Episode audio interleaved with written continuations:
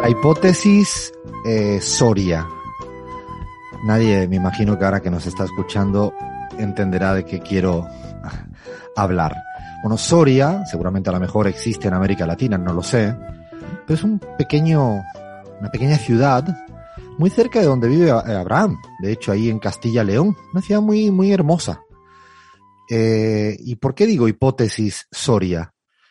Eh, el pasado fin de semana hubo elecciones en una comunidad autónoma, que dicho en Argentina sería una provincia, dicho a lo mexicano sería un estado, eh, que es Castilla-León. No, no, no voy a ahora volver loco con los resultados de una provincia de España, una comunidad autónoma de España, sería un poco ridículo. Pero sí hay algo muy interesante y es la consolidación de muchos partidos de sentido localista. Ahí sí creo que hay algo interesante. Y es que eh, las elecciones en esta comunidad autónoma, insisto, en esta provincia llamada Castilla-León, uh, generó realmente como eso, mucha, mucha atención que hubiera muchos partidos localistas de diferentes lugares con representatividad muy fuerte. El caso de Soria es significativo, insisto, una ciudad chiquita, una de poca población, porque eh, en ese lugar los dos principales partidos del país, en el caso español, Partido Socialista y Partido Popular, eh, no obtuvieron eh, ni el 50% de los votos. Dicho de otro modo, la gente que votó al partido localista, sin ser una elección local, no era una elección local, no era una elección a alcaldía ni intendencia de Soria. Pero en cambio, la gente votó por el partido local, más del 50%. Y esto fue un fenómeno anómalo que cada día deja de serlo eh, en España en muchos lugares.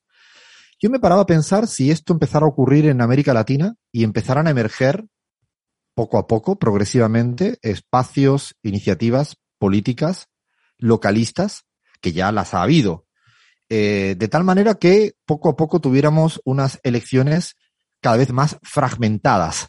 Ya las hay en términos de partidos políticos, el caso ecuatoriano en la primera vuelta, eh, las presidenciales fue llamativo, lo mismo pasó en el caso peruano, eh, está pasando cada día más. En Bolivia por primera vez había más opciones de las que habitualmente estaba, digo, con cierto peso de voto. En Argentina todavía suena medio extraño yo sigo sosteniendo que algún día podría haber esta suerte de hipótesis Soria, que no necesariamente son partidos localistas, que también, sino partidos como gremiales.